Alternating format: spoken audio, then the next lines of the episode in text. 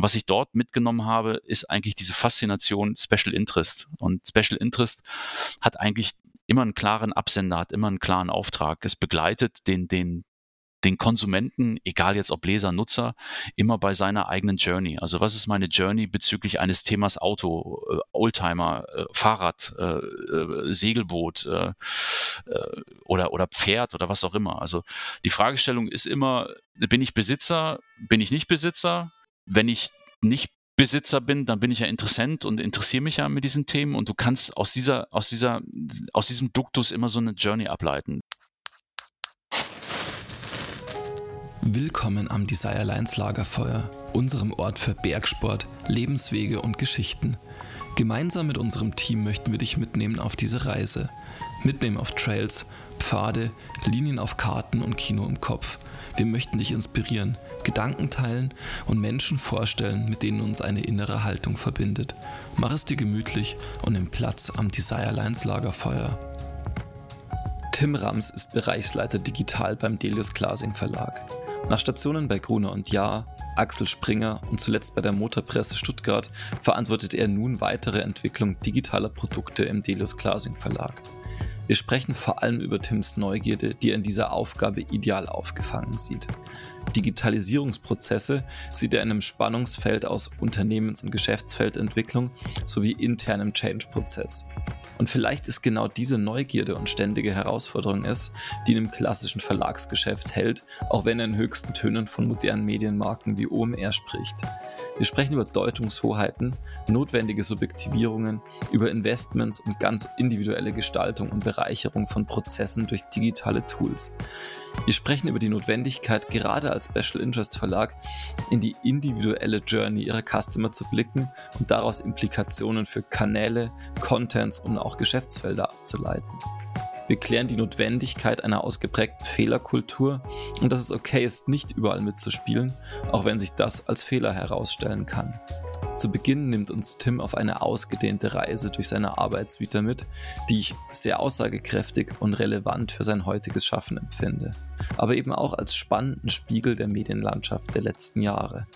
Ein für mich sehr bereicherndes Gespräch. Danke für deine Offenheit und willkommen am Desire Lines Lagerfeuer, Tim Rams. Ja, Tim, schön, dass es klappt. Ähm, es ist so bei uns im Podcast, wir machen ja immer so das Bild von einem Lagerfeuer auf. Das heißt, die Vorstellung ist, wir waren den Tag gemeinsam am Berg ähm, mit dem Rad unterwegs. Wir kennen unsere Namen und ich frage dich, wer du bist und was du machst. Was antwortest du da? Die, die einfachste Antwort ist immer, ich bin der Tim und äh, ich genieße mein Leben und habe extrem viel Spaß dabei, halt eben in diesem Leben mich mit digitalen Themen zu beschäftigen. Okay, und, ähm, und in welchem Rahmen tust du das? seitdem ich eigentlich äh, arbeiten konnte oder durfte oder musste, für mich ist es immer durfte, habe ich immer die Chance gehabt, mich mit, mit Digitalisierung zu beschäftigen. Ähm, was sind, wie, wie kann man Prozesse optimieren oder wie kann die Digitalisierung bei Prozessen unterstützen? Wie kann die Digitalisierung Produkte weiterentwickeln oder Wertschöpfungsketten weiterentwickeln? Und ähm, ich interessiere mich einfach auch immer generell für, für digitale Nutzung, ohne irgendwie wirklich zu nerdig werden zu wollen. Das liegt mir irgendwie fern, sondern ich versuche einfach auch mich selbst irgendwie dabei zu reflektieren. Also ich bin nicht irgendwie 24-7, das bin ich nicht, aber ähm, ich habe relativ schnell gemerkt, auch jetzt halt eben mit diesem ganzen Thema Tablets oder vor allen Dingen den Smartphones, dass du äh, damit eigentlich ehrlich gesagt beginnen kannst, alles zu erledigen. Und das finde ich eigentlich faszinierend und macht mich einfach immer neugierig. Also das, das ich glaube, Neugierde ist so, ein, so mein Antrieb, äh, mich bei diesen Themen auch selbst zu fordern oder selbst weiterentwickeln zu wollen. Lass uns vielleicht tatsächlich am Anfang mal so ein bisschen in deinen, in deinen Werdegang reinschauen. Du bist ja mittlerweile mhm. Geschäftsbereichsleiter digital beim Delius Glasing Verlag, ähm, hattest aber mhm. jetzt schon relativ spannende Stationen aus meiner Sicht bei Axel Springer, Gruner und Ja und zuletzt auch bei der Motorpresse. Magst du vielleicht diesen Werdegang im Verlagsbereich mal kurz beleuchten und vielleicht auch mal ja, diese Fragestellung mitnehmen, ähm, warum gerade Verlagsbereich? Also Verlagsbereich ist ehrlich gesagt eine total banale Antwort. Ähm, durch einen Freund meines Vaters habe ich während meines BWL-Studiums in Köln einfach das Angebot bekommen, bei Gruner und Jahr ein Praktikum zu machen, und zwar beim Stern. und habe dort die Chance gehabt, als Praktikant in der, in der Öffentlichkeitsarbeit und Werbeabteilung des Stern das ähm, 70-jährige Jubiläum begleiten zu können und war total angetan darüber halt eben, wie lange Medienmarken schon existent sind, beziehungsweise man muss ja auch sachlich sagen, bedingt durch den Krieg ist es ja, sind es ja quasi nur 70 äh, Jahre oder jetzt große Medien wie die Automotor und Sport 75 Jahre. Ähm, und dieses Praktikum hat mir so viel Spaß gebracht, ähm, dass ich einfach auf die Frage nach am Ende des Praktikums, ob ich nicht wieder ein Praktikum machen möchte, einfach mit Ja geantwortet habe. Und ähm, als dann am Ende dann sogar noch ein Praktikum in New York rausgekommen ist, äh, zu dem ich auch gefragt worden bin, ob ich Lust hätte, ein Praktikum in New York zu machen. Ähm, alles, wie gesagt, bei den Gruner und Ja und damals dem Stern, ähm, bin ich einfach total banal und offen, dass ich gesagt habe, das bringt so viel Spaß. Warum soll ich jetzt noch was anderes machen? Ich versuche es einfach habe mich dann beworben äh, bei mehreren Medienhäusern und ähm, habe mein Studium beendet halt eben 99 und damalige Bewerbungsverfahren 99 waren irgendwie so davon geprägt, dass irgendwie meine Kommilitonen sind alle zu Beratungsunternehmen gegangen, Boston, McKinsey und wie sie alle hießen. Ähm, da habe ich mich auch beworben und habe immer äh, verschlossene Bewerbungsmappen zurückgeschickt bekommen, also ohne Kommentar geöffnet, einfach zurückgeschickt. Und äh, habe mich dann, wie gesagt, bei mehreren Verlagshäusern beworben und habe dann äh, die Chance bekommen, bei Axel Springer genommen zu werden.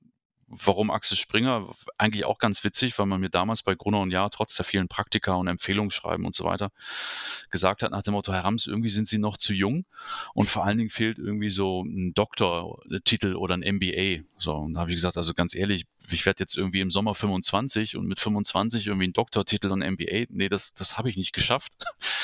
Und ähm, bin aber auch ehrlich, hatte irgendwie das Studium war für mich an vielen Stellen so theoretisch, ich war auf der Uni und nicht auf der FH, dass ich irgendwie halt eben auch, ich hatte ehrlich gesagt nicht den Ehrgeiz, die Muße oder auch den Drang, da jetzt noch irgendwie einen Doktortitel oder ein MBA zu machen. Und habe dann gesagt, okay, ähm, habe dann die Chance, Chance bei Axel Springer bekommen habe bei Axel Springer äh, in so einem Generalistentrainee äh, begonnen. Generalistentrainee mhm. heißt, dass du quasi ehrlich gesagt überall äh, in den einzelnen Bereichen, sei es Märkte, sei es Öffentlichkeitsarbeit, also Anzeigen, Vertrieb, Öffentlichkeitsarbeit, digital, aber auch Redaktion halt eben Station machst und am Ende dieser General oder dieses General, General Interest Trainee Bereichs ähm, findet man dann für dich gegebenenfalls halt eben eine Rolle oder eine Stelle. Ich habe also dieses Trainee begonnen, ähm, hatte klassisch die erste Station im Vertrieb, ähm, hatte dann eine Station im Bereich äh, ähm, Öffentlichkeitsarbeit und auf dem Flur der Öffentlichkeitsarbeit saß äh, der Digitalbereich, der sich bei Springer damals, also 99, wirklich unter, unter Jens Müffelmann begann aufzubauen und ja, irgendwie, keine Ahnung, hört sich auch wieder total banal an, aber war so, beim, beim gemeinsamen Kaffee ziehen hat dann Dr. Müffelmann gesagt, nach dem Motto, pass mal auf, wenn du hier fertig bist, dann kommst mal drei Monate zu mir. In diesen drei Monaten hatten wir äh, ein super spannendes Projekt. Ähm, und zwar hat sich damals halt eben in Deutschland, äh, haben die Samba-Brüder Alando gegründet gehabt. Mhm.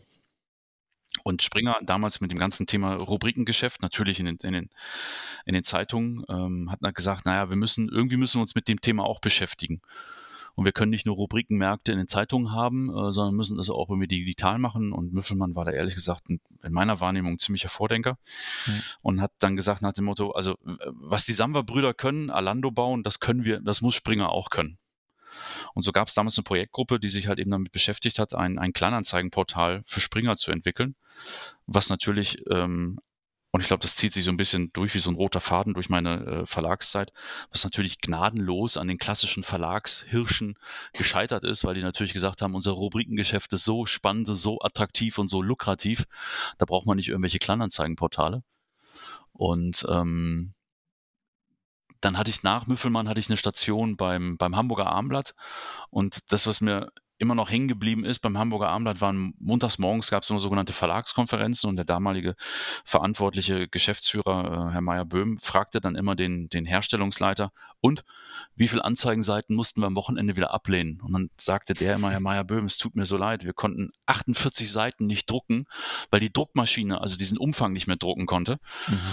Und ähm, das war so eine Situation, die war vollkommen surreal, weil im Haus begann die Abteilung halt eben digital zu denken, aber die klassischen ertragsstarken Marken, Bild, Hamburger Abendblatt, also blaue Marke, rote Marke, Regionalzeitschriften haben ehrlich gesagt so unfassliche Erträge äh, eingespielt, dass halt eben das Digitale auch immer so ein bisschen verpönt war. Ich bin dann aber wieder zu Müffelmann zurückgekommen oder ich habe die Chance bekommen, zu ihm zurückzugehen. Und er hatte damals aus der Digitalabteilung bildete sich so eine Venture Capital, so eine hausinterne Venture mhm. Capital äh, Gesellschaft, AS Venture, die damals dann auch halt eben, das war sehr, also für mich war es sehr witzig und auch extrem eindrucksvoll, weil ähm, damals tauchte dann für mich zum ersten Mal der Name äh, Dr. Matthias Döpfner auf mhm. der halt eben damals noch Chefredakteur der Welt war und der dann allerdings ähm, zum Vorstand elektronische Medien äh, berufen wurde. Da hatte Springer noch die Beteiligung im Radiobereich, Fernsehbereich etc. Mhm. Und man gründete diese externe Unit, weil man ganz klar für sich damals erkannt hat, wenn man irgendwie das alles Haus intern macht, integrativ macht, dann wird man angesichts der Ertragskraft der, der, der Zeitungs- und Zeitschriftenmarken, wird man halt eben nicht reüssieren und wird einfach scheitern. Und äh, so ist diese externe Gesellschaft gegründet worden. Springer hat sich damals, oder ich hatte das Glück, dass diese Gesellschaft sich an einem Immobilienportal, was, was äh, Christian Völkers entwickelt hat, Propertygate, beteiligt hat äh, und wollte auch dieses Immobilienportal dann sozusagen als erstes kleinen Bereich, im, im Bereich Rubrikenmärkte halt eben dann mit dem, mit dem Hamburger Armblatt und der Welt, äh, ähm, mit den Digitalauftritten verheiraten. Ist gnadenlos gescheitert, weil die damaligen Verlagsgeschäftsführer der Zeitungsgruppen gesagt haben, nein, wollen wir nicht, mhm. weil wir haben unsere starke Printsituation, wir wollen das nicht. Und ähm, das waren eigentlich so meine ersten Berührungspunkte, die immer so mit dem, mit dem Thema kamen, nach dem Motto, Print ist so groß, digital wird nie so groß werden und wir wollen das nicht ähm, ich bin dann äh, nach dieser Zeit, äh, die sehr spannend war und dann halt eben auch für mich eine Station in Berlin hatte, beziehungsweise Potsdam, bin ich dann nach Hamburg wieder zurückgegangen zu Gruner und Jahr. Ich sage wieder zurückgegangen, weil ich ja mhm. diese ganzen Praktika dort gemacht habe und hatte die Chance, zu stern.de zu kommen habe bei stern.de im Bereich äh, äh, Business Development äh, gearbeitet. Also so ein, so ein ja, freifliegendes, freifliegender Mensch, der irgendwie, der aufgefordert war, frei zu denken und wie kann man stern.de weiterentwickeln. Und stern.de war einfach damals als General Interest Nachrichtenportal ja natürlich irgendwie in der Situation, was ist der Stern im Internet? Ja, also wirklich, wie verlängert sich die Marke ins Internet oder wie heißt mhm. dieses Thema Brand Extension oder wie auch immer man das nennen möchte. Und ähm, wir haben damals ehrlich gesagt die Frage nie so richtig beantworten können, weil wir immer gesagt haben, okay, Print ist so stark, damals noch Auflagen weit über eine Million, hohe Ertragskraft, äh, ist digital dann nicht kannibalisierend. Natürlich hast du damals sozusagen nicht an Paid Content oder Paywalls gedacht, mhm. sondern du hattest diesen Geburtsfehler der kostenlos Mentalität. Das waren ja immer so die, die Argumente. Und wir haben dort extrem viele Dinge versucht zu tun und zu machen und hatten dann leider das, das, das hochnegative äh, Beispiel des, des ähm, 9. September, mhm. äh, des Anschlags halt eben in New York, ähm, bei dem ja gerade halt eben auch Medien wie der Spiegel oder halt eben auch die Bild oder die Welt eine extrem eine extreme Positionierung als im Nachrichtengenre halt eben digital entwickelt haben. Mhm. Und der Stern damals, glaube ich, so ein bisschen seine Rolle gesucht hat, ja, also und sie zum damaligen Zeitpunkt vielleicht auch nur nicht so richtig gefunden hat, weil das, was in meiner Wahrnehmung damals Spiegel und vor allen Dingen halt eben auch die, die, die Springer-Medien gemacht haben, ist, sie haben in meiner Wahrnehmung wirklich verstanden, halt eben mit, mit separaten Units und separaten Redaktionsstrukturen halt eben dort Freiraum zu geben, um sich entwickeln zu können alles zwar unter der Marke, unter dem, unter dem Dach einer Marke, aber letztendlich unabhängig davon. Und das war eigentlich auch immer eines dieser, dieser, äh, dieser großen Konflikte. Äh, wer hat eigentlich die Hoheit über die Medienkanäle? Also wer, wer mhm. bestimmt eigentlich oder, oder wie macht man das? Und, ähm, und was ich vorhin schon sagte mit diesem roten Faden, du hast immer wirklich herausragende Chefredakteure gehabt, die ich, die ich auch erleben durfte wir brauchen ja kein Name-Dropping machen, aber die immer irgendwie die Frage gestellt haben, kannibalisiert digital nicht unsere Printauflage mhm. und macht das nicht unsere Printauflage kaputt und kann digital als Medium, ist es von der Qualität eigentlich auch wirklich ein Medium, was auch dem, dem Nutzungsstandard der etablierten Zeitschriftenmarken entspricht. Und wie gesagt, da habe ich eine Zeit lang bei, bei stern.de arbeiten können und damals hat Grunon ja viele strategische Entscheidungen getroffen, die alle darauf hinauslaufen, halt eben digital, ehrlich gesagt, halt eben so als, als, als Weiterentwicklung einer Marke zu sehen.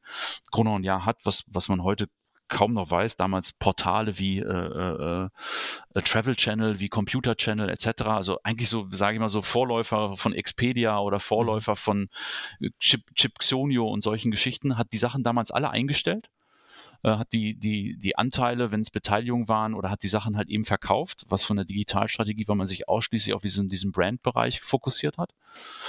Und ich hatte damals so, so, so ein kleines Loch, weil ich immer einfach gesagt habe nach dem Motto, also letztendlich ist man ja immer irgendwie nur Mensch und man versucht einen guten Job zu machen und es ist ja auch nichts Persönliches.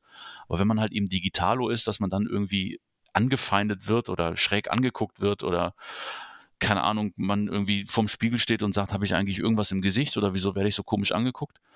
Habe ich dann damals bei Gruner und Jahr die Chance gehabt, ähm, Assistent zu werden beim, beim ehemaligen Zeitschriftenvorstand Rolf Wickmann.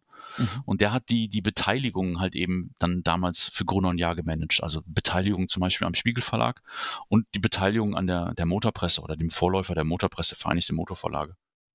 Und damals hatte er den Auftrag, und das war auch ein Kern meiner Arbeit, halt eben die Anteile an, in Stuttgart halt eben für Gruner und Jahr äh, zu erhöhen, sodass Gruner und Jahr Mehrheitsgesellschafter wurde. Und das habe ich dann sozusagen als Projektmanager, Assistent, wie auch immer das nennen möchtest, halt eben begleitet. Mhm. Und ähm, ich habe so, so ein Autofable einfach. so, äh, ich, bin, ich bin privat, musste ich leider viel durch den Beruf meines Vaters, mussten wir sehr oft umziehen. Mhm. Und irgendwie bin ich in Darmstadt geboren, kenne Darmstadt aber nicht und war in zig Stationen halt eben so ein, so ein typisches Vagabundenleben. Mhm. Und ähm, eine Station war allerdings halt eben auch Meckenheim südlich von Bonn, wo, wo meine Eltern und auch meine Schwester heute noch leben. Und wer sich da ein bisschen auskennt, der weiß, dass es dort in der Region halt eben den Nürburgring gibt. Und ähm, wenn meine Eltern immer die berühmten Sonntagsspaziergänge machen wollten, dann habe ich mich nie gefreut. Und ich habe mich dann nur gefreut, wenn wir zum Nürburgring gegangen sind, weil dann konnte ich an der Rennstrecke Autos gucken und meine Eltern sind halt eben durch den Wald gelaufen. Und ähm, auch damals halt eben Touristenfahrten einfach mal mitgefahren oder halt eben auch selbst gefahren. Das war irgendwie so, keine Ahnung, das war einfach so ein, auch eine Leidenschaft von mir. Und mhm. als dann damals Rolf Wickmann zu mir sagte oder mich fragte und halt eben auch der damalige Verantwortliche in Stuttgart, als die Anteilserhöhung äh, durch war, wie ich mich denn weiterentwickeln wollen würde, habe ich ehrlich gesagt, ja, also ich möchte irgendwie, keine Ahnung, also Motorpresse, irgendwas mit Auto fände ich schon super und äh, ja, und habe dann, glaube ich, damals so gesagt, ja, und wenn es dann digital sein muss, dann von mir aus auch. Mhm. ähm, bin dann nach Stuttgart gegangen, äh, war damals klassisch allerdings so ein, so, ein, so ein Objektleiter, nannte sich das, für die Marke Motor Classic. Ja. Ähm, was für mich großartig war, weil, wie gesagt, Autos, historische Autos, äh, sensationell. Irgendwie mit 32 Jahren in diesen Bereich reinschnuppern, war, war echt, also keine Ahnung, ein hochemotionales Erlebnis. Mhm. Hatte das unglaubliche, unfassliche Glück, mit einem Chefredakteur zusammenarbeiten zu können, der mich quasi äh, emotional adoptiert hatte. Also Malte Jürgens war damals, glaube ich, äh, Mitte 50 und hat auch immer gesagt nach dem Motto, er könnte mein Vater sein. Und irgendwie bin ich dann quasi sozusagen äh, als Objektleiter sein Ziehsohn geworden und hat mich dieser ganzen Szene, dieser ganzen Oldtimer-Szene extrem näher gebracht. Mhm. Und was ich dort mitgenommen habe, ist eigentlich diese Faszination Special Interest. Und Special Interest hat eigentlich immer einen klaren Absender, hat immer einen klaren Auftrag. Es begleitet den, den, den Konsumenten, egal jetzt ob Leser, Nutzer, immer bei seiner eigenen Journey. Also was ist meine Journey bezüglich eines Themas Auto, äh, Oldtimer, mhm. äh, Fahrrad, äh, äh Segelboot äh, äh, oder, oder Pferd oder was auch immer. Also die Fragestellung ist immer, bin ich Besitzer, bin ich nicht Besitzer? Mhm. Wenn ich nicht Besitzer bin, dann bin ich ja Interessent und interessiere mich ja mit diesen Themen und du kannst aus dieser, aus dieser, aus diesem Duktus immer so eine Journey ableiten. Wenn ich mhm. jetzt mal einfach sage, ich bin Oldtimer interessiert, möchte mir irgendwann einen Oldtimer anschaffen, dann muss ich mich informieren, ist das Auto, hat das, hat das, äh, keine Ahnung, noch, äh, ist das ein Originalauto, ist das ein verbasteltes Auto? Wenn ich das kaufe, ist das ein teurer Preis, ist das ein günstiger Preis, werde ich gerade übers Ohr gehauen, ist das Auto äh, schlecht restauriert, ist es gut restauriert? Also diese ganze Begleitung dabei, dem, dem Nutzer oder dem Leser zu sagen, nach dem Motto, ich helfe dir dabei als Medium, Motor Classic, nachher eine gute Kaufentscheidung zu treffen und dich dabei zu mhm. beraten, war für mich absolut faszinierend. Und äh, auch wenn Malte jetzt nicht der Verfechter des Internets war, hat er aber immer irgendwie damals schon gesagt nach dem Motto, und du musst verdammt aufpassen, heute gehst du noch auf irgendwelche Messen und Veranstaltungen und auf irgendwelche Parkplätze und suchst nach Oldtimern. Perspektivisch bist du wahrscheinlich im Internet und äh, suchst halt eben dort in Kleinanzeigenmärkten Märkten Oldtimer.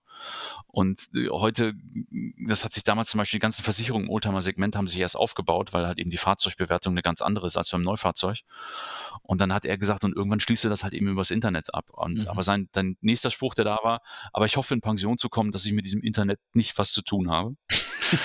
Und ähm, und auch diese Veranstaltung, du hast dort Events gehabt, Oldtimer-Rallies, wie auch immer, und irgendwann haben wir, haben wir mal bei einer Oldtimer-Rallye gesagt, es wäre doch super, wenn du irgendwie so eine, so eine, so eine, da gibt's so Wertungsprüfungen, also jetzt nicht klassisch Rallye, so mhm. wie Walter Röhrl oder die aktuellen Protagonisten, sondern einfach so Gleichmäßigkeitsprüfungen. Das heißt, du musst eine Strecke in einer bestimmten Zeit fahren und wenn du die geringste Abweichung hast, bekommst du halt eben mhm. die wenigsten Minuspunkte.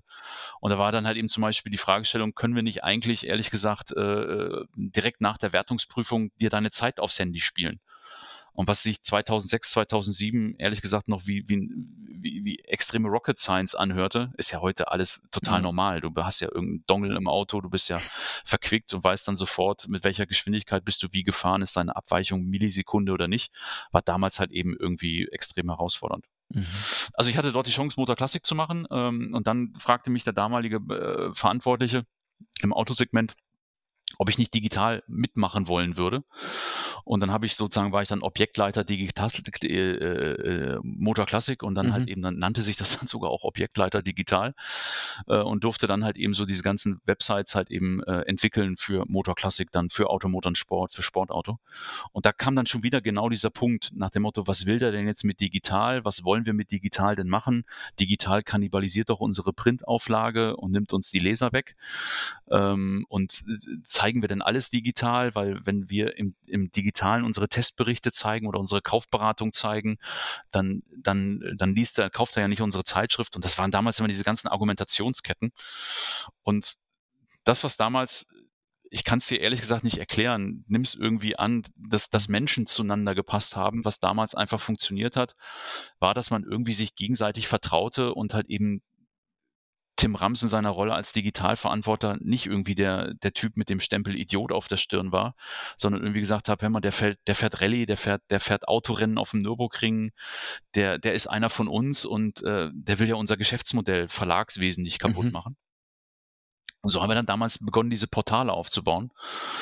Und äh, mit den Chefredakteuren, die da hießen, Malte, Jürgens, äh, Bernd Ostmann, Horst von Saumer, alles irgendwie in der Autoszene extrem äh, bekannte Persönlichkeiten. Oder damals bei der Motorpresse hat noch Norbert Haug gearbeitet, der dann irgendwann der Formel 1 Projektleiter für Mercedes wurde und so weiter. Mhm. Also alles Typen, die gesagt haben nach dem Motto, diese Faszination Automobil müssen wir beginnen, auf allen Kanälen dem, dem, dem Nutzer zu zeigen. Also Automotor und Sport darf nicht nur am Kiosk liegen, sondern Automotor und Sport muss auch seinen eigenen Digitalkanal haben, perspektivisch seinen eigenen Facebook-Account, perspektivisch seinen eigenen YouTube-Channel. Das waren damals so diese Ideen 2006, mhm. 2007, mit denen du begonnen hast. Und dann gab es aber auch so bekloppte Ideen, Entschuldigung, äh, meine Ausdrucksweise, äh, wenn du, wenn du dass dann der Chefredakteur damals sagte, äh, seiner Zeit sichtlich voraus war und sagte, wir müssen einen Konfigurator bauen. Ja? Also wir müssen für die Automobilindustrie einen Konfigurator mhm. bauen und unsere Leser und unsere Nutzer müssen in diesen Konfigurator reingehen, müssen sich Autos konfigurieren können und dann äh, äh, übermitteln wir das den Herstellern und die müssen uns dafür richtig zahlen. Ja? So, äh, ganz ehrlich, wir haben diesen Konfigurator gebaut. Ähm, wir haben, glaube ich, wie heißt es so schön, äh, unheimlich, unfasslich viel Geld verbrannt dafür. Und am Ende des Tages hatten wir diesen Konfigurator und man glaubt es kaum, er hat auch funktioniert. Aber das coolste Problem dann irgendwie 2008, 2009 war, du bist dann zum Automobilhersteller gegangen, hast gesagt, hör mal, wir haben Nutzer, die konfigurieren Autos und wir hatten auch tatsächlich welche, die konfiguriert worden sind. Und dann hat der Hersteller gesagt, das ist ja Wahnsinn, das ist ja Wahnsinn. Aber ganz ehrlich, wir haben überhaupt keine Ahnung, was wir jetzt mit diesen Adressen machen sollen wir wissen noch gar nicht, das heißt, was sollen wir denn jetzt mit dem Auto machen? Das Auto muss ja gebaut werden dann. Also in dieser Konfiguration. Und wir sind damals weggegangen. Ich weiß noch, wie der Chefredakteur wirklich auch äh, Automobilgranten dann fast äh, emotional äh, beschimpft hat. Also er hat es natürlich nicht beschimpft, aber er hat schon recht erregt argumentiert nach dem Motto, wie bekloppt denn die Automobilindustrie sei. Da kommt jetzt eine Marke wie Automotor und Sport, bietet ihnen konfigurierte Autos, die digital konfiguriert sind mit tatsächlichen Adressen und Namen dahinter. Und die Automobil sagt, was sollen wir damit jetzt? Wissen wir noch gar nicht.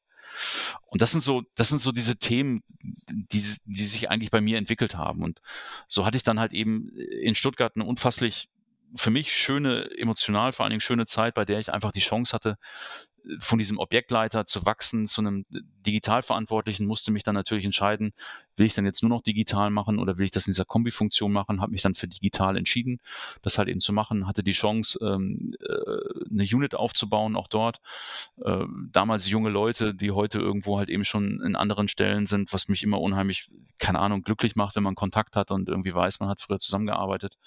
Ich hatte die Freiheit, halt eben eigene technische Systeme, Dienstleister auswählen zu können, um das zu implementieren. Und das hat unterm Strich auch ehrlich gesagt geklappt. Und als dann am Ende des Tages irgendwie so nach zwei, drei Jahren Invest halt eben auch eine extrem hohe Wirtschaftlichkeit entstanden ist, war das natürlich halt eben dann an dieser Stelle äh, echten Segen, ja, weil diese ganze Kritik, die, die mir vor dieser Motorpressezeit entgegengeschlagen ist, also mir nicht persönlich, aber dem Digitalverantwortlichen, digital verbrennt nur Geld, digital hat keine Wertschöpfungskette, digital kannibalisiert unsere alten Businessmodelle, war damals halt eben bei diesem Special Interest Bereich in Stuttgart, konnten wir das halt eben komplett aufbauen und als ich dann irgendwie 2013 von, von Dr. Breit, damals als Geschäftsführer, die Frage gestellt bekommen habe, ob ich nicht den ganzen Automobilbereich übernehmen möchte, dann war das damals schon echt irgendwie so, keine Ahnung, ich konnte es vor Glück kaum fassen, weil du irgendwie so als dann End-30er halt eben dann äh, die Marken verantworten konntest und das war halt eben dann so das war dann irgendwie so, ja, wie soll ich das sagen? Das war irgendwie fast wie Freiheit. Du warst als kaufmännisch verantwortlich halt eben nicht nur für Print und nicht nur digital. Äh, du konntest halt eben alles miteinander verquicken. Du konntest deinen Teams klar machen, dass es halt eben nicht um Kannibalisierung geht und dass es halt eben darum gemeinsam geht. Und das war einfach, ähm, ja, eine unfasslich coole Entwicklung. Natürlich hast du dann relativ schnell gemerkt in so einer Rolle, dass du halt eben äh, natürlich diese, diese hoch ertragsstarken und renditestarken Printobjekte, die sich ja über Jahrzehnte entwickelt haben, wie gesagt, Automotor und Sport ist dieses Jahr 75 geworden. Natürlich sind die, die Löcher, die dann da passieren, Stichwort Finanzkrise, Stichwort Dieselskandal, wenn dann halt eben mal die Anzeigenbudgets um, um 15, 25 Prozent netto sinken, das fängst du natürlich nicht mit digital Ad Sales oder digital Paid Content Content oder digital äh, äh, Affiliate, das fängst du natürlich nicht auf. Ja? Was sind ja Summen, die verschwinden dann auf einmal in, in, in Kostenträger und Businessplänen. Die kannst du natürlich digital nicht von heute auf morgen aufbauen. So, und das ist halt eben auch immer das Thema, wenn du dich dafür entschieden oder ich habe mich ja dafür entschieden, weil es einfach von, von, meiner persönlichen subjektiven Empfinden und Empathie einfach extrem wichtig gewesen ist, diesen Special Interest Bereich zu begleiten oder begleiten zu können, weil du einfach diese, diese Nähe zum, zum Kunden hast, sei es dem Leser oder dem Nutzer, aber du, du kannst du musst immer irgendwie so ein bisschen im, im, im, im Markengleichgewicht gucken, wie du, wie du operierst. Also wie viel investierst du in digital, wie viel deinvestierst du in Print, wie viel Strukturen shiftest du personell von Print zu digital. Das sind immer so Modelle, die, die musst du immer hochsensibel begleiten. Da bist du, auch was ich von, wie auch schon mal gesagt habe, da hast du immer diesen Faktor Mensch mit dabei. Die Technik da draußen hat sich über die Jahre so weit entwickelt, ich glaube, das brauche ich dir als allerletzten erzählen. Die Medienkanäle sind so diversifiziert geworden. Früher hast du wirklich 2008, 2009 über Facebook only gesprochen. Heute, keine Ahnung, ob ich es überhaupt noch schaffe, alle richtig aufzuzählen. Mhm. Äh, oder es gibt auch Kanäle wie Snapchat, da bin ich jetzt ganz offen, da bin ich noch nie drauf gewesen. Man hat, ich habe eine Einladung zu Clubhouse Clubhouse bekommen oder Clubhouse bekommen, war dort, habe es ehrlich gesagt nicht geschnallt, auch wenn ich mir Podcasts von Philipp äh, Westermeier mhm. angehört mhm. habe und Sven Schmidt und wie sie alle heißen. Ich habe es einfach nicht geschnallt.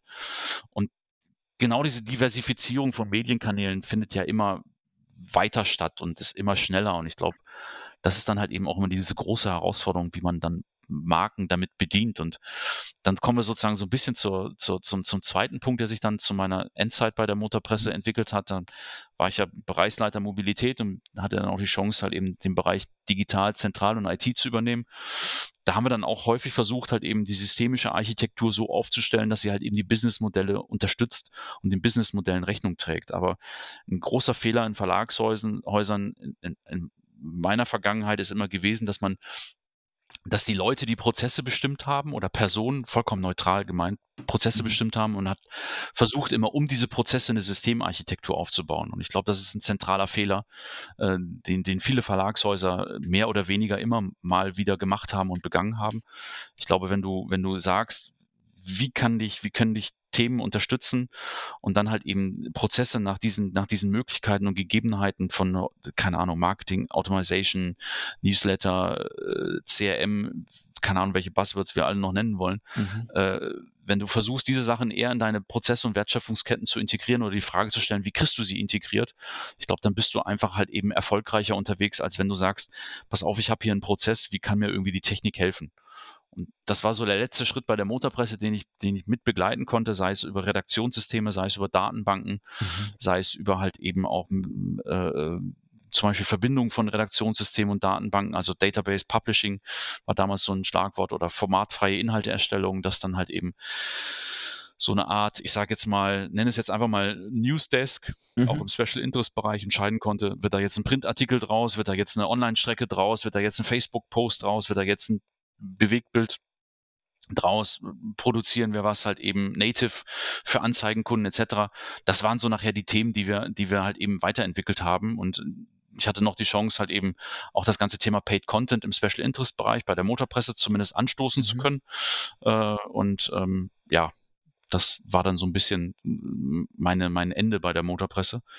Und ähm, nach, einer, nach einer Pause, die mir dann auch persönlich, glaube ich, ganz gut getan hat, mich mhm. einfach dann auch mal mit, mit anderen Dingen zu beschäftigen. Ähm, da habe ich dann die Chance bekommen, letztes Jahr im Dezember oder jetzt vor, vor knapp einem Jahr halt eben bei Delius Classing in eine vergleichbare Rolle halt eben allerdings nur diesen Digitalbereich äh, beginnend halt eben äh, einsteigen zu dürfen, um halt eben auch dieses, dieses Thema hier bei Delius Clasing ja übergreifend aufzubauen. Oder ich sage jetzt mal nicht aufbauen, sondern für mich ist es eigentlich übergreifend über die Fachbereiche Buch, über die Fachbereiche Zeitschriften oder Fachbereiche Corporate Publishing, die Bereiche miteinander zu verbinden, die in meiner Wahrnehmung, und das ist bitte nicht als Kritik verstehen, ähm, relativ autark aufgestellt waren mhm. und auch nicht miteinander vernetzt gedacht haben. Und meine Rolle ist so ein bisschen halt eben die Digitalisierung dieser Bereiche zu verbinden und daraus halt eben die Wertschöpfungskette zu unterstützen. Ja, und vielleicht auch an einigen Businessmodellen, die da heißen, zum Beispiel Affiliate, ähm, Kaufberatung äh, oder Kaufvermittlung halt eben dort äh, auszurichten. Das ist so ein bisschen mein Job und das ist so in meiner Wahrnehmung so ein bisschen mein roter Faden meiner, meiner Verlagshistorie. Mhm. Okay, das war jetzt also eine ziemlich spannende Reise. Ich habe jetzt ein paar Punkte, ähm, an denen ich, glaube ich, andocken würde, ganz gern. Ähm, Du hast am Anfang gesagt, dass es also gerade in dieser Anfangszeit der Digitalisierung aus deiner Sicht oft ein guter Weg war, tatsächlich eher so externe Units zu gründen, ähm, weil es ein Stück weit besser funktioniert hat, damit ähm, die digitalen Produkte voranzubringen. Jetzt ist es so, jetzt hast du gesagt, bei Delius Clasen geht es ja eher darum, so einen so eine Querschnittsarchitektur auch hinzubekommen und alles miteinander zu vernetzen, ist es aus deiner Sicht trotzdem wichtig, in den einzelnen Bereichen noch eine Art externe Digital-Unit zu haben? Oder ist es sinnvoller, das mittlerweile zu integrieren und das wirklich ja ein Stück weit inklusiv zu sehen und eher ähm, deine Rolle zu haben als einen ähm, digitalen Head-Off, der dann quasi drüber schauen kann? Offen ausgedrückt ist das immer abhängig vom, vom jeweiligen, ja, wie soll ich das sagen, Stand eines, eines Unternehmens oder Stand mhm. eines Verlages. Also grundsätzlich, grundsätzlich schätze oder positioniere ich mich als derjenige, der sagt, man muss das alles integrativ betrachten. Mhm. Wenn du, wenn du heute 20, wir reden von 2021, wir reden ja nicht von, von, von 2001 oder so, ja. ja. Wenn du heute 2021 eigentlich die Chance hast, nochmal so ein bisschen auf der Art grünen Wiese halt eben neu zu beginnen, dann, dann musst du versuchen, nicht Fremdkörper zu werden, sondern du musst versuchen, halt eben die Sachen muss die Leute versuchen mitzunehmen und vor allen Dingen anhand der, der Fehler, die in der Vergangenheit ja gemacht worden sind. Und damit meine ich jetzt nicht, aus, nicht, nicht explizit die eigenen persönlichen, mhm. sondern ich sage jetzt mal wirklich dieses ganze Thema Verlagswelt. Ja, du, du musst es ja nicht nochmal alles wiederholen. Ja? Also das, was nicht entstehen darf, du kannst nicht heute eine, eine Unit bauen äh, und dann hast du danach ausschließliche Ressentiments, wie du irgendwie 2001, 2002 gehabt hast, nach dem Motto, die Digitalen wollen alles zerstören und nehmen uns nicht mit und alles ist intransparent und die verbrennen nur unser Geld oder wie auch immer. Also eigentlich vom Typ her glaube ich, dass ich eher immer dafür plädieren würde, es integrativ zu machen. Wenn du aber umgekehrt 2021 immer noch Diskussionen führst, ob Medienkanäle sich gegenseitig kannibalisieren, dann glaube ich, hast du eins nicht verstanden. Ähm, und das ist das, was sich, glaube ich, in den vergangenen Jahren im, im Mediennutzungsverhalten komplett geändert hat. Du hast in meiner Wahrnehmung, und ich zolle dem hohen Respekt, extrem hohen Respekt, du hast über die Jahre hinweg, hast du in den Printmedien eine extreme Deutungshoheit gehabt. Ähm, Redakteure sind, sind aufgewachsen, sind sozialisiert worden mit, dass sie die Deutungshoheit über Themen haben. Ich nehme jetzt mal einfach, keine Ahnung, Motorpresse Stuttgart, äh, A-Klasse, Automotor und Sport hat die A-Klasse aufs Dach gelegt und hat dadurch ausgelöst, dass Mercedes nachher halt eben extrem viele Sachen technisch nacharbeiten musste oder äh, auch technisch weiterentwickeln musste äh, oder schneller weiterentwickeln musste, ist glaube ich die bessere Formulierung, um genau halt eben diesen, diesen, diesen Punkt, dass ein, ein Auto mit einem höheren Schwerpunkt halt eben nicht durch ein extremes Kurvenverhalten halt eben kippt. Das war ja eigentlich, das ist ja die Quintessenz gewesen. Und wenn du auch heute zum Beispiel die, die, die Tester im, im, im Radsegment hast, die anhand ihrer Expertise, anhand von, von Ergonomie, Steifigkeit dir eine Empfehlung geben können, was, keine Ahnung, ich als knapp 1,90 Meter großer Mensch mit irgendwie knapp 100 Kilo irgendwie für ein Rad benötige, einfach aus ergonomischen Gründen heraus, dann ist das ja so ein, so ein, so ein Thema, okay, ich sage jetzt mal ganz bewusst, ich als Journalist besitze die Deutungshoheit. Mhm. Diese Deutungshoheit ist durch die, durch die Mediendiversifizierung oder diese Kanaldiversifizierung in meiner Wahrnehmung extrem geschwunden. Da sind diese ganzen Trends aufgekommen, YouTuber, Blogger, wie auch immer. Ja? Und der, der klassische Journalist, der groß geworden ist mit dieser Deutungshoheit, musste erkennen, es gibt auch noch andere Medienkanäle und andere Personen, die halt eben Dinge beurteilen können. Ja, die haben vielleicht nicht irgendwie das ganze Rad auseinandergebaut und vermessen, aber trotzdem können sie ja eine subjektive Kaufberatung geben. Und da draußen gibt es auch genug Leute, die halt eben dieser subjektiven Kaufberatung halt eben äh, glauben oder die, die, wie heißt es dann so schön, gefunden haben, weil sie gegoogelt haben oder wie auch immer. Und diese Entwicklung im Journalismusbereich halt eben von der, von der ausschließlichen Deutungshoheit auf der ich bin dabei und bewege mich in einem Umfeld, was nicht nur heißt, keine Ahnung, Konkurrenzmedienmarken, sondern auch Konkurrenzpersonen als Blogger oder wie auch immer, hat das alles ja komplett verändert. Und die Fragestellung ist, wenn du heute in einem Verlagshaus zurückzukommen zu deiner Frage, ausschließlich nur in, diesem, in dieser Printdenke unterwegs bist, dann bin ich davon überzeugt, wenn du Digitalisierung schnell, effizient vorantreiben möchtest, dann musst du es wieder separat machen. Mhm. Dann musst du vielleicht diese sogenannte Product Ownership für, für einen Zeitraum, und jetzt kommt wieder mein anderes Ich, musst du vielleicht separat vorantreiben und wenn du es separat vorangetrieben hast, kannst du es vielleicht irgendwann wieder zurückgeben. Mhm. Weil ich glaube, wenn du, wenn du alles basisdemokratisch diskutierst und entscheidest und anhand deines, anhand, anhand dieses Duktus der Deutungshoheit entscheidest, wirst du, wirst du viel zu langsam sein, weil da draußen sich die Welt ja extrem schnell weiter bewegt. Und vielleicht noch einen kurzen Punkt zu dieser Weiterbewegung, weil wie soll ich das sagen, das, die Konkurrenzsituation eines Verlages oder einer Medienmarke, nehmen wir jetzt mal die Bike, ist ja nicht nur irgendwie äh, die Mountainbike oder äh, andere Radzeitschriften, in auch europäischen Ländern, die es gibt, sondern du hast ja auf einmal auch so Portale wie vom Thomas Parts, die, die, mhm. die, äh, die MTB News spielt ja auf einmal auch eine Rolle.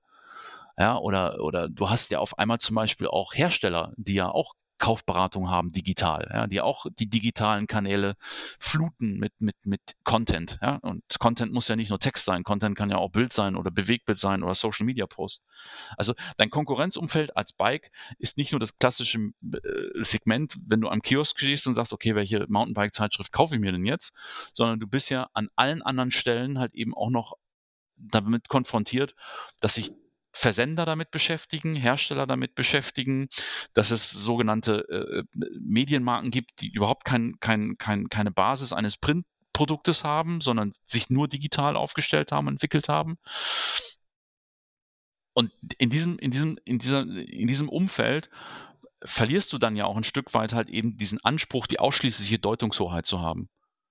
Und deshalb, wenn du dich damit auseinandersetzt und wenn du vor allen Dingen immer eine Perspektive beginnst einzunehmen, und das ist so ein bisschen meine Philosophie, immer aus Kundensicht denken. Ja? Und du musst immer versuchen, den Kunden zu erreichen. Und wenn du ihn am Kiosk erreichst, super. aber du musst ihn auch im Netz erreichen. Und im Netz gibt es die Metriken, die heißen Suchmaschine. Google, YouTube, YouTube ist für mich die größte Bewegtbildsuchmaschine, Social etc. Du musst, du musst da sein, wo der Kunde unterwegs ist. Und wenn du nicht dort bist, wo der Kunde unterwegs bist oder kein Angebot unterbreitest, weil du halt eben bei Google nur auf der zweiten Seite bist, weil du dich mit Core Web Vitals und so weiter nicht beschäftigt hast, dann machst du halt eben einen Fehler. Und das ist, glaube ich, das, das, das, das Struggling, was, was klassische Medienhäuser an vielen Stellen auch heute noch haben, dass diese, diese Schnelligkeit, diese Diversifizierung der unterschiedlichen Medienkanäle einfach halt eben so vielfältig ist, dass du für dich auch halt eben immer Entscheidungen treffen müsstest, okay, mache ich damit, bin ich damit dabei, wie bin ich mit dabei? Und kann ich das einfach aus einer klassischen Redaktionsmannschaft stemmen? Oder brauche ich vielleicht äh, externe Redakteure oder externe Creator oder wie auch immer das alles nennen möchtest. Äh, du arbeitest ja selbst äh, in, in diesem Umfeld. Ähm, und ich glaube, du musst immer irgendwie Schnittstellen schaffen, wo dich externe halt eben bereichern, wo dich externe halt eben unterstützen und nur dann kannst du halt eben irgendwie auch mit einer hohen Geschwindigkeit halt eben das Thema aufbauen. Und das Haus gibt dir eigentlich so ein bisschen vor, machst du das integrativ, was ich immer befürworten würde, aber bist du aus unterschiedlichsten Gründen nicht auf diesem integrativen Weg, weil du einfach, keine Ahnung, vielleicht Leute von ihrer Deutungshoheit noch nicht ablassen wollen oder wie auch immer, das ist ja alles menschlich, ähm, dann musst du es halt eben vielleicht auch dann mit extern, externen Kräften machen. Ich bin kein Verfechter davon, zum Beispiel digitalen Content ausschließlich durch Externe erstellen zu lassen und einzukaufen. Überhaupt nicht. Weil du brauchst diesen Markenabsender, weil dieser, dieser, dieser Trust einer Marke, wenn du diese unterschiedlichsten Analysetools halt eben bemühst, einer, einer Tour, einer Bike, einer, einer Yacht, einer Boote, ist ja unfasslich hoch. Und du musst auch irgendwo halt eben diesen, diesen eigenen Markenabsender tragen. Aber du musst vorher von der Struktur her entschieden haben, kann ich das integrativ machen? Und wenn ich es nicht integrativ mache, musst du auch halt eben für einen mindestens befristeten Zeitraum ganz klar sagen, okay, ich muss es losgelöst davon machen, weil da draußen halt eben ja auch mittlerweile, keine Ahnung, die Roses oder die, die Startlers oder die Fahrrad XXLs, die betreiben ja genauso äh, Content-Produktion für ihre Produkte. Äh, die, die warten ja nicht mehr auf irgendwelche Medienhäuser, die irgendwie einen Fahrbericht, einen Testbericht oder wie auch immer im Monatszyklus veröffentlicht haben. Tun sie ja nicht mehr. Klar, also ist ja für sie auch, also ich glaube auch, dass es eine wahnsinnige Schwierigkeit geworden ist in diesem extrem Erstarken von Content Marketing ähm, und auch in ja. diesem, ja, also umso größer E-Commerce wird in dem Bereich und umso mehr skaliert wird und pro, professionalisiert wird, auch ähm, möchte man halt ungern ähm, oder man möchte halt gern seine Daten behalten ähm, und die Datenströme lenken. Ähm, und da ist natürlich spannend. Ähm, ich finde den, fand den Punkt ganz am Anfang schon sehr spannend, dass du sagst, du kommst immer von der Journey des, ähm, des Lesers, der Leserin. Ähm, und das ist aus meinem Gefühl tatsächlich auch was, was eine Bike mal sehr groß gemacht hat. Also dieses, ich nehme die Leute mit. Ähm, so die ersten Jahre gab es einen wahnsinnigen Fokus auch auf so deutsche Bike-Gebiete. Man hat im Grunde, man würde es heute wahrscheinlich Influencer nennen, ähm, Leute wie Holger Meier und Karen Eller irgendwie mit dabei gehabt, die das Ganze auch irgendwie sehr stark subjektiviert haben in einem gewissen Maße. Die Redaktion war immer eher so, dass wir, wir testen hart und haben so diesen, ähm, diese Deutungshoheit, wie du es dann ähm, genannt hast. Das ist aus meiner Sicht so ein bisschen was, was man oder was die letzten Jahre vielleicht gelitten hat. Ähm, also ich habe das die letzten, letzten Tage erst tatsächlich bei uns ähm, in einem Meeting festgestellt, dass so meine mit 20er Mitarbeitenden ähm, so diese klassischen Bike-Influencer ähm, aus den Magazinen überhaupt nicht mehr kennen, also da gar keinen Zugang mehr dazu haben und aber aus hm. Magazinperspektive auch nichts mehr nachwächst. Also gab es da irgendwie auch die letzten Jahre einen zu starken Fokus auf diese ja sehr neutrale journalistische Deutungshoheit und man hat vergessen, erst so zu subjektivieren in einem gewissen Maße. Ähm, also wenn ich mir gerade jetzt diesen Automobilbereich anschaue, in dem ich jetzt tatsächlich nicht wahnsinnig drin bin, aber so sehr erfolgreich in den letzten Jahren, also diese Top-Gear-Formate, wo es ja um eine wahnsinnige Subjektivierung am Schluss ging, also wo man das sehr erlebbar gemacht hat, wo irgendwie diese drei Persönlichkeiten schon auch Spiegel waren für ja, verschiedene Typen von Automobilliebhabern. Ähm, und das ist aus meiner Sicht gerade was, was im, in diesem Special Interest Radmarkt ähm, nicht von den Verlagen abgedeckt wird, sondern von externen Creatoren ähm, und die auch nicht so richtig integriert werden. Gibt es da irgendwie einen Ansatz oder glaubst du, dass das ähm, von den Verlagen auch zurückgeholt werden muss, ähm, um dort die Journey nochmal ja, besser und auch breiter begleiten zu können? Also äh, ich, ich weiß nicht, ob es zurückholen ist. Ich, ich vielleicht ist der Begriff, man muss sich dort neu aufstellen, der bessere. Äh, weil also man hat definitiv diese Entwicklung, du hast es gerade genannt, Top Gear, man hat sie definitiv verschlafen. Man hat sie einfach verpennt, mhm. weil man vielleicht auch mit diesem ganzen Thema Bewegtbild äh, äh noch nicht richtig umgegangen ist weil man vielleicht auch immer an dieser Stelle halt eben, ja, wie soll ich das sagen, man hat an dieser Stelle natürlich immer das, das, das Businessmodell gesehen, mhm. hat es als separates Businessmodell gesehen und hat es einfach nicht integrativ betrachtet. Also was meine ich damit? wenn du eine hohe Ertragskraft Print hast, dann musst du versuchen, diese Ertragskraft Print in Anführungszeichen aufrechtzuerhalten. Mhm. Du wirst einen Verlust bei Anzeigenerlösen Größenordnung von 10, 15, 20 Prozent wirst du nie ad hoc mit irgendwie äh, Steigerung bei digital äh, äh, kompensieren. Schaffst ja. du nicht. Deshalb glaube ich, ist, ist mein Plädoyer auch jetzt wirklich, ich beziehe mich jetzt gerade nur auf Delius Klasing heraus, du musst ein Stück weit in eine Investphase gehen und musst halt eben in, in Themen investieren, die du in einem Brand-Workshop oder wie auch immer halt eben diskutiert hast. Und du musst halt eben gucken, okay, welche Rolle können unsere Protagonisten dabei spielen? Das, was mir hier zum Beispiel auffällt, ist, ist ja auch halt eben immer, der, der, der langjährige klassische Journalist, keine Ahnung, und das meine ich extrem wertschätzend, ist ja nicht sofort eine Kamerarampensau. Ja? Mhm. Also das ist ja, das ist ja so ein Punkt, wo du sagst nach dem Motto, welche Rolle wird denn wem zuteil? Ja? Ähm, kein Mensch ist ein zweiter Jeremy Clarkson, sonst dann ist er, wenn er jemand ein zweiter Jeremy Clarkson des Radbereichs ist, dann würde ich dem immer empfehlen, Anführungszeichen Delius Klasing zu verlassen, weil dann hat er nämlich die Chance, woanders ganz anders zu reüssieren. Und das mhm. meine ich überhaupt nicht negativ, sondern das ist einfach so. Aber äh, du hast an dem Punkt hundertprozentig recht. Du müsstest versuchen im Unternehmen, und dieses Unternehmen hat extrem starke Charaktere äh, und Menschen, was es einfach auch auszeichnet. Du müsstest sie nehmen und müsstest versuchen, mit ihnen zu sagen, okay, pass mal auf, du bist jetzt nicht nur der Radvermesser oder der, der Radtester oder der Radkaufberater.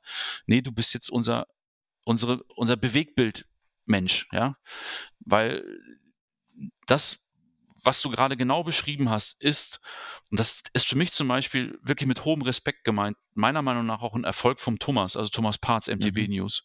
Diese Person hat es geschafft, sich einfach über sein Portal in der Branche so zu positionieren, dass er einfach auch diesen Trust entwickelt hat, ja. ja äh, vielleicht nicht MTB News, aber Thomas hat diesen Trust entwickelt, dass er halt eben genau im Hinblick der, der Wertschöpfungsketten seiner Businessmodelle einfach halt eben auch diese Dinge genauso lebt. Und das tut er ja auch mit seinem Team. Mhm. Und du musst in meiner Wahrnehmung bei einer Bike Protagonisten identifizieren und äh, pff, ja, da bin ich halt eben, Entschuldigung, da mache ich aus meinem Herzen keine Mördergrube, aber da sehe ich halt eben solche Leute wie ein Stefan Leubel, ja, oder ein Ludwig Döhl. Wenn du die dafür gewinnen kannst, halt eben der Head oder das Gesicht oder wie auch immer der Marke für einen Medienkanal zu werden, mhm. bin ich davon überzeugt, hast du eine hohe Chance, die Sachen halt eben, ja, du nennst es zurückholen. Und wahrscheinlich hast du auch ehrlich gesagt unter uns beiden recht. Ich sage es mal einfach in Anführungszeichen ein bisschen im Marketing-Sprech halt eben äh, neu aufzubauen, um halt eben einfach die, die Journey halt eben dann meinetwegen mit Bewegbild oder Social halt eben zu begleiten. Mhm. Aber du, du brauchst dieses, dieses Gesicht, dieses, diesen Trust, das ist was unheimlich Wichtiges. Und es darf dort auch kein Neid geben äh, oder kein, kein, kein, keine Ressentiments dann untereinander geben. Ich habe das mal bei der Automotor und Sport erlebt. Da gibt es den Alexander Bloch, mittlerweile äh, YouTuber, mittlerweile äh, Moderator bei Vox Automobil da gab es nachher so unter den Jungs, ja, sage ich jetzt mal, und die sind ja alle gleich alt wie ich, gab es nachher so, oh ey, super, und der ist immer vor der Kamera und ich schreibe hier immer nur einen blöden Text. Und dann hast du gesagt, okay, pass auf, Kollege, dann gehst du jetzt auch vor die Kamera.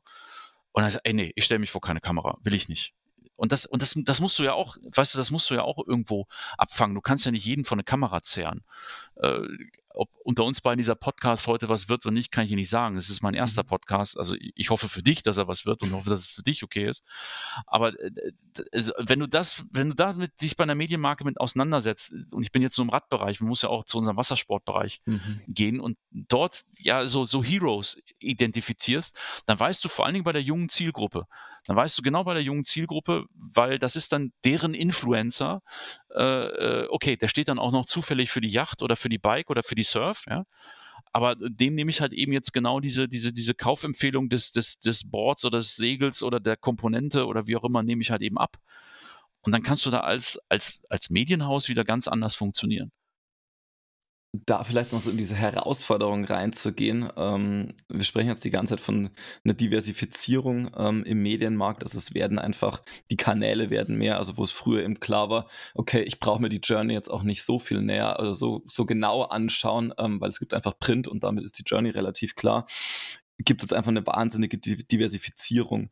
Ähm, und im ersten Moment ähm, ist es ja zumindest aus Redaktionssicht oder wenn ich mal die einzelnen Abteilungen anschaue, aus Redaktionssicht bedeutet es, okay, jeder neue Kanal bedeutet irgendwie mehr Arbeit.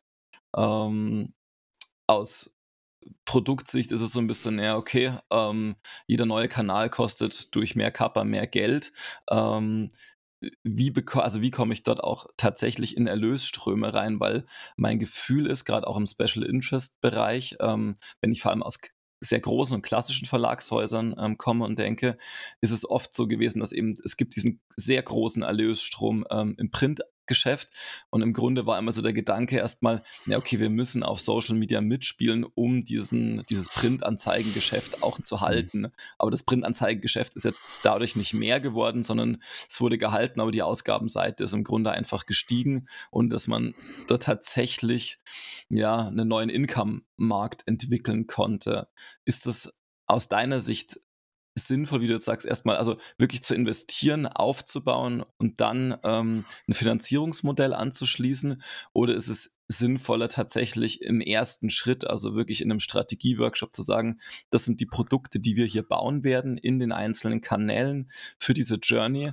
Es wird dieses Finanzierungsmodell im Hintergrund geben. Wir werden aber vielleicht erst nach 12, 18, 24 Monaten ähm, diese Wertschöpfung daraus ziehen können und erstmal investieren müssen. Ähm, oder muss man es so ein Stück weit im Anschluss andocken, weil noch nicht ganz klar ist, wie es, wie dieses Businessmodell ausschauen kann. Also ich, ich bin, bin ein Freund davon, dass sich eine, eine Medienmarke extrem breit aufstellen sollte. Du hast aber gerade hinsichtlich der Kappa so zwei, drei Punkte genannt, die auf gut Deutsch gesagt ja mitten ins Schwarze treffen. Du wirst auch eine Entscheidung treffen müssen, was mache ich denn denn dann jetzt wie richtig?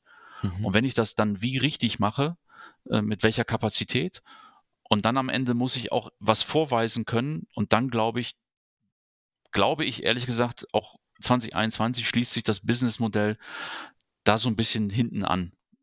Mhm. Die Chance, die wir ja heute haben, ist, dass ja viele schon halt eben Businessmodelle halt eben ja entwickelt haben und du an einigen Stellen ehrlich gesagt sozusagen halt eben dann symbolisch bitte halt eben gerade nur noch mitlaufen musst, mhm. weil einige Dinge ja vorgegeben sind. Ja. Aber du bist jetzt zurückzukommen zur Kapazität. Du bist genau an dem Punkt, dass du halt eben die Kapazität definieren musst. Du bist wieder an dem Punkt, wo ich sagen muss, dieses, dieses unbedingte Festhalten an der, an der Deutungshoheit äh, muss ein bisschen gelockert werden, um halt eben auch auf anderen Medienkanälen eine andere Kundenansprache mhm. zu finden. Weil das ist ja zum Beispiel in der Medienmarke für mich der größte Punkt. Wie sieht eigentlich, bitte äh, symbolisch aus, wie sieht eigentlich deine, also ist deine Ansprache im Heft sie? Mhm. Ist deine Ansprache digital, also Web, immer noch sie? Mhm. Ist sie dann Social du? unter der gleichen Marke. Das sind ja so, das sind ja so, so, so lapidar klingende Themen, aber damit setzt man sich ja auseinander. Und ich glaube, du musst auch heute noch, und das sehe ich halt eben auch gerade wirklich die Voraussetzung bei Delius Classing extrem positiv. Du musst heute noch investieren, um auch dann genau mit einem gewissen Thema dabei zu sein. Also, was meine ich damit? Ähm, ich glaube, wenn du vor fünf Jahren irgendwo hingegangen bist und gesagt hast, ich mache einen Podcast, keine Ahnung, ich nenne jetzt einfach mal äh, Philipp Westermeier, mit dem ich mhm. mal bei Gruner und Jahr sozusagen auch zusammenarbeiten durfte, dann haben so ein paar Leute gesagt nach dem Motto, du klar, bin ich mit dabei. Mhm. So, wenn heute die Bike losläuft und sagt, du, wir machen Podcast, gibt es vielleicht auch noch ein, zwei äh, Kunden im B2B-Bereich, die sagen, klar, bin ich mit dabei.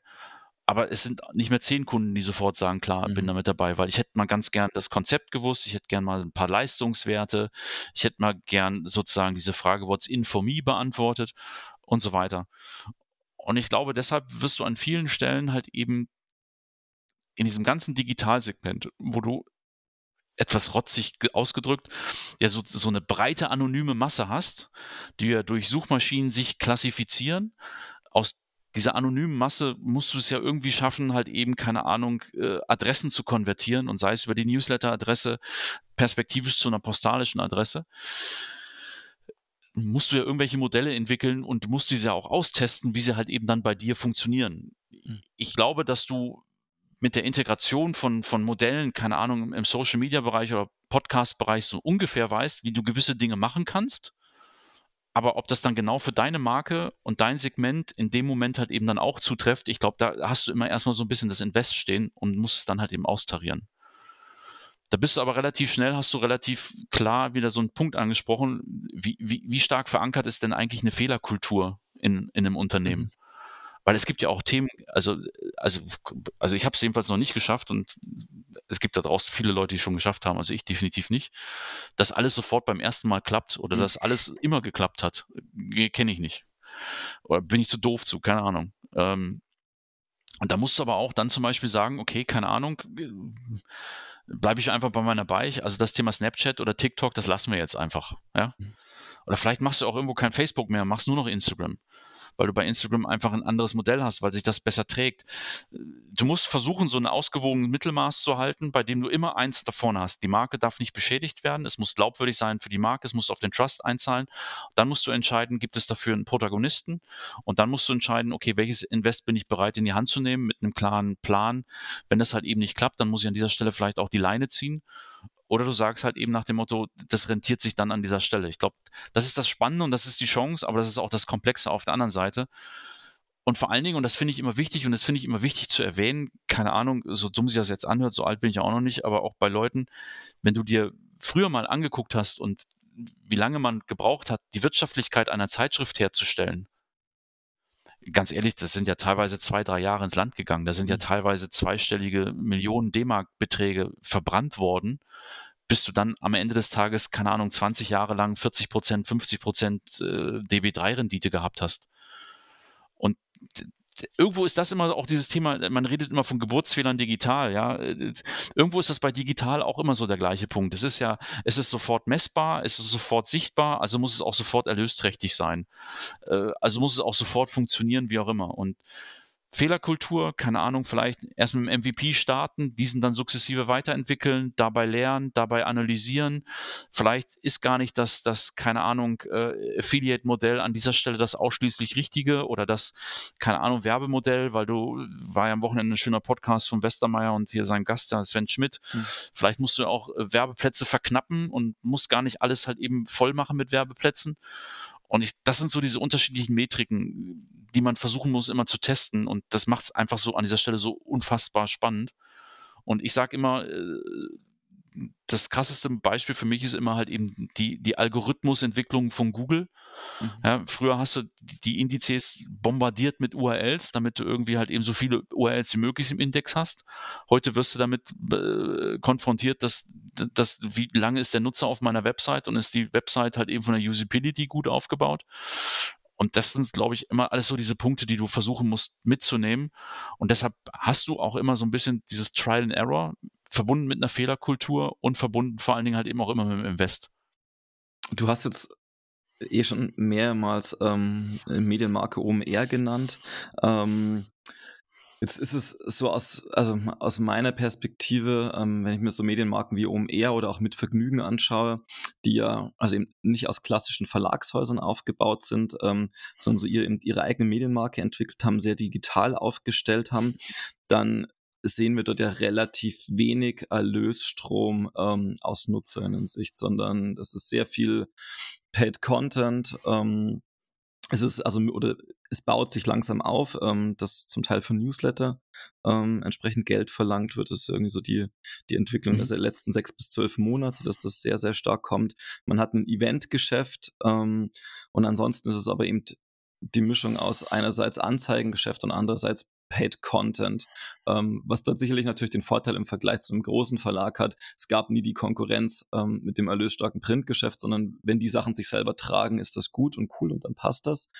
Ähm, und lässt sich dort natürlich anders entwickeln. Ähm, jetzt ist so ein bisschen die Frage für mich auch, ähm, weil das, also das Redaktionsmodell dadurch natürlich, wenn ich mit diese Medienmarken anschaue, ein komplett anderes ist als bei einem klassischen Verlag, wo ich aus einer erstmal sehr journalistischen Ecke komme, wo immer klar ist, okay, ich brauche diese Trennung zwischen ähm, Paid und dem, was ich journalistisch schreibe.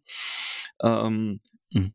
Was eine sehr große Herausforderung ist. Also da einerseits so ein bisschen nochmal reinschauen, also wie ist dieser menschliche Übergang, ähm, den du jetzt ein paar Mal schon angesprochen hast, aber auch nochmal so die Frage tatsächlich an dich, was reizt dich daran, dass in großen Verlagshäusern ja immer wieder mutmaßlich zumindest durchaus auch aufreibend und anstrengend, ähm, diesen, diesen Change-Prozess durchzugehen ähm, und nicht zu sagen, ja, okay, ich gehe jetzt in eine junge Medienmarke, die das vielleicht ein Stück weit stärker auch schon verstanden hat ähm, wo ich damit vielleicht auch offenere Türen einrenne. Hm. Ja, das ist, ja, ich, vers ich versuche die Frage erst äh, sachlich zu beantworten und dann versuche ich sie persönlich zu beantworten. Ähm, also das, was, wie gesagt, ich, ich sage einfach Philipp, also was das Team um Philipp bei OMR geschaffen hat und dazu gehören ja noch der Christian Müller in dieser Gründungsphase und Tobi Schlottke und wie sie alle heißen, ist ja, ist ja eins, sie haben sich halt eben aus ihrem, also sie haben ja am Anfang haben sie ja Tech-Buden entwickelt hinsichtlich äh, mhm. Affiliate-Netzwerk und, und, und, und Restplatzoptimierung, Vermarktung etc. pp und haben sich ja sozusagen, ich sage jetzt mal, halt eben haben es geschafft, an dieser Stelle halt eben dort äh, halt eben auch durch Verkäufe oder Zukäufe oder, oder Rückkäufe halt eben äh, sich zu monetarisieren. Haben sie, also in meiner Wahrnehmung, ehrlich gesagt, mit, mit diesem Charme und dieser, dieser, diesen, dieser Smart Guys, also das anderes kannst du zu den Jungs ehrlich gesagt nicht sagen. Und ich bewundere, also ich, ich, muss ganz ehrlich sagen, ich bewundere sie und ich, ich kann mir auch immer heute noch vorstellen, wie wir da als Assistenten von irgendwelchen Vorständen über die, diese Holzpaneelen bei Grononiada rumgeflitzt sind äh, und was die da abziehen. Also ehrlich, das ist Wahnsinn. Ähm, also mit Respekt gemeint, positiv. Mhm. Sie haben aber, sie haben aber genau einen Punkt und das finde ich, wenn du, wenn ich mir das erlauben darf, überhaupt Philipp in irgendeiner Form beurteilen zu dürfen, er hat, er hat immer schon ein, ein, was er immer gesagt hat, ist immer nach dem Motto, Wahnsinn, wie kann denn ein Stern oder eine Bild jahrelang Renditen erwirtschaftet haben von, von 30, 40, keine Ahnung, 50 Prozent? Und dann ist dieses Geld immer in Anführungszeichen an Gesellschafter, Shareholder, wie auch immer, halt eben ausgeschüttet worden. Ja? Und ist ja eigentlich äh, dezidiert, wie er es ja auch immer so in seinen Podcast halt eben sagt, wie hoch ist eigentlich der, der Reinvest oder Anteil, Anteil oder wie, wie geht man damit um? Das, das gab es ja bei einigen Verlagshäusern, da gab es ja meistens immer nur Shareholder-Ausschüttung. So, wenn Philipp, glaube ich, in seinem Leben die Chance gehabt hätte, ein renditestarkes, eine renditestarke Printmedienmarke halt eben mit zu integrieren, dann glaube ich sogar, hätte er das definitiv getan, weil er sie dann halt eben extrem konsequent in den digitalen Kanälen weiterentwickelt hätte. Und äh, auch sein, sein, sein Weg über das, das, das Festival, die, die Größe dieses Festivals, was ja, was ja Wahnsinn ist, mhm. in Hinblick auf auch die, die jetzt die Plattform, diese Review-Plattform oder das Podcast-Geschäft, nicht nur seinen eigenen Podcast, sondern auch diese Dienstleistung, sind ja, sind ja Punkte, wo er halt eben immer sagt, nach dem Motto, äh, okay, wie, wie kann ich die Wertschöpfungskette halt eben skalieren und wie kann ich sie halt eben hebeln? Und im Abgleich, jetzt nicht Philipp ausschließlich in den Himmel zu loben, äh, und der Abgleich zu einem klassischen Verlagshaus ist ja halt eben immer damit verbunden, dass du halt eben gewachsene Strukturen hast, immer in so einer, in, in so einer Herausforderung des, des Changes lebst, weil du versuchst, möchtest halt eben auch Menschen mitzunehmen. Und je mehr Menschen du mitnehmen kannst, desto effizienter äh, desto optimierter, desto transformativer kannst du ja auch handeln. Wenn du, wenn du nur symbolisch bitte bockige Menschen um dich herum hast, die das alles nicht wollen, weil dann, dann wird es halt eben ehrlich gesagt extrem schwer. Und der nächste Punkt ist halt eben auch der, diese, diese Machbarkeit halt eben bei mit Vergnügen oder, oder nochmal wieder, wieder OMR halt eben in, in Businessmodellen zu denken, halt eben im Invest reinzugehen, diese dann weiterzuentwickeln, Modelle halt eben äh, aus, aus dem englischsprachigen Raum halt eben zu modifizieren und in den deutschsprachigen Raum rein, reinzubringen. Das sind natürlich halt eben auch Punkte, wo du heute wie soll ich das ausdrücken, an einigen Stellen halt eben, wenn du zum Beispiel drittes Geld brauchst, das bekommst du an dieser Stelle auch viel einfacher, mhm. als wenn du heute in einem Verlagshaus sagst nach dem Motto, okay, also erstens will ich mir überhaupt noch irgendwie einen fremden Gesellschafter halt eben durch Kapitalerhöhungsmaßnahmen hinzuholen habe ich in-house überhaupt die Bereitschaft, mit diesem fremden Geld halt eben neue Modelle aufzubauen, weil verschwindet das Geld dann nicht symbolisch bitte halt eben wieder in meinen tradierten Kanälen. Mhm. Und der andere Punkt ist halt eben der, ähm, wie kannst du, was ich vorhin schon meinte, halt eben die, die Leute, die Leute mitnehmen. Und deshalb glaube ich, dass die Unternehmen, die heute Westermeier äh, mit Vergnügen, Parts etc. pp gebaut haben, aus vielen Stellen halt eben sagen, hey, hätten wir so ein Printobjekt, warum eigentlich nicht? Mhm. Aber ganz klar sagen, wir haben keins, deshalb müssen wir ausschließlich diesen digitalen Weg gehen. Und dieser digitale Weg äh, hat sich über die Jahre hinweg über, über Konkurrenzverhalten, über Metrikenveränderungen von Suchmaschinen, über, äh, keine Ahnung, Onlinehandel oder äh, wie setzt sich dieser Onlinehandel eigentlich durch? Gott, Corona-Krise hin oder her, kannst du ja wahrscheinlich einen eigenen Podcast zu machen. Äh, wie hat dieser sich weiterentwickelt? Und da denken sie einfach ganz klar und sehr fokussiert vor allen Dingen halt eben in ihren Modellen. Und das ist das, was ich ehrlich gesagt total bewundernswert finde. Mhm. Ähm, jetzt kommt sozusagen meine persönliche Note. Ähm, ich bin irgendwie immer der stille Beobachter gewesen und ich finde es extrem faszinierend, dass sich solche Leute wie Philipp Westermeier kennenlernen durfte und finde es extrem, äh, bin sozusagen Fan geworden. Und ganz ehrlich, als Fan traue ich mich manchmal nicht, in Anführungszeichen, für mich subjektiv und persönlich den Weg zu gehen nach dem Motto, da möchte ich jetzt arbeiten oder da möchte ich jetzt hingehen. Mhm. Vielleicht, weil ich es mir auch nicht zutraue, weil ich mich vielleicht auch zu alt einschätze. Keine Ahnung, ich kann es dir nicht hundertprozentig beantworten. Das ist so ein persönliches Ding.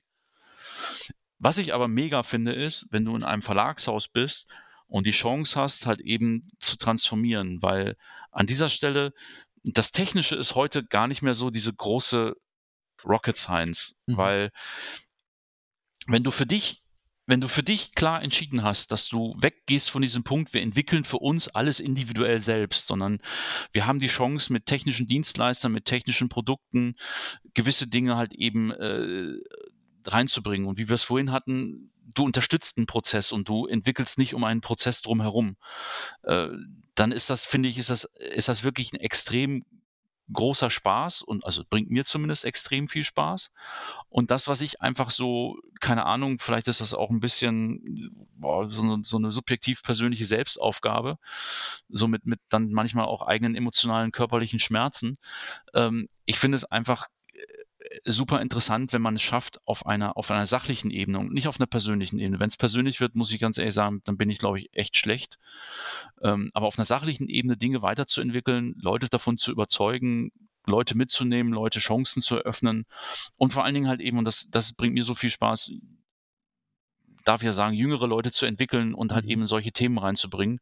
Das finde ich beim klassischen Verlagshaus einfach, das ist das, bin ich ganz ehrlich, was mich an dieser Stelle reizt. Also vielleicht ist dieser Reiz so ein bisschen gepaart mit der persönlichen Schüchternheit, Schüchternheit halt eben so einem klassischen Online-Unternehmen halt eben beginnen zu können. Ist das, vielleicht ist das so ein bisschen das, mein persönliches Ding und dieses Mischmasch. Aber ich bin extrem glücklich und extrem zufrieden, dass ich äh, jetzt im, im für mich zweiten großen relevanten europäischen Medienhaus halt eben Special Interest Segment halt eben arbeiten darf, um halt eben auch genau diese Themen halt eben begleiten zu können. Bei diesen Boom-Themen halt eben Wassersport und Radsport. Also das muss man ja auch sagen. Da draußen, was sich am Radthema entwickelt oder auch am Wassersportthema entwickelt und entwickelt wird, ist ja, da gibt es einige Industrien, die träumen davon.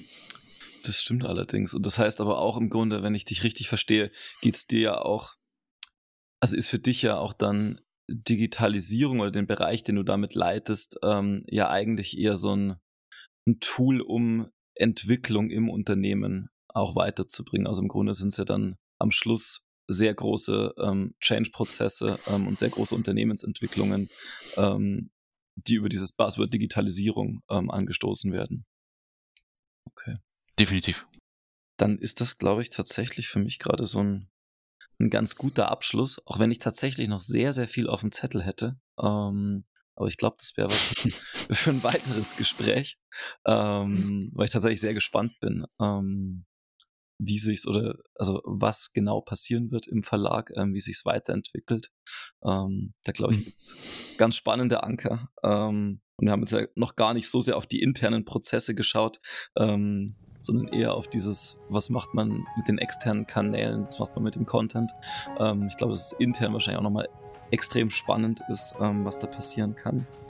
Aber hm. ich glaube, das ist tatsächlich ähm, Thema vielleicht für ein, für ein weiteres Gespräch mal. Danke dir auf jeden Fall, Tim, ähm, für die Offenheit, für den Einblick. Ich danke dir. Wir bleiben noch ein wenig sitzen und blicken ins Feuer. Wir hoffen, dass dir diese Folge des Desirelines Podcasts gefallen hat und freuen uns über Likes und positive Kommentare. Teile die Folge gern mit KollegInnen und FreundInnen, die Gefallen am Lagerfeuer finden könnten. Hast du Feedback und oder Gastempfehlungen für uns? Dann schreib uns gerne eine Mail an podcast@desirelines.de. Bis nächste Woche am Desirelines Lagerfeuer.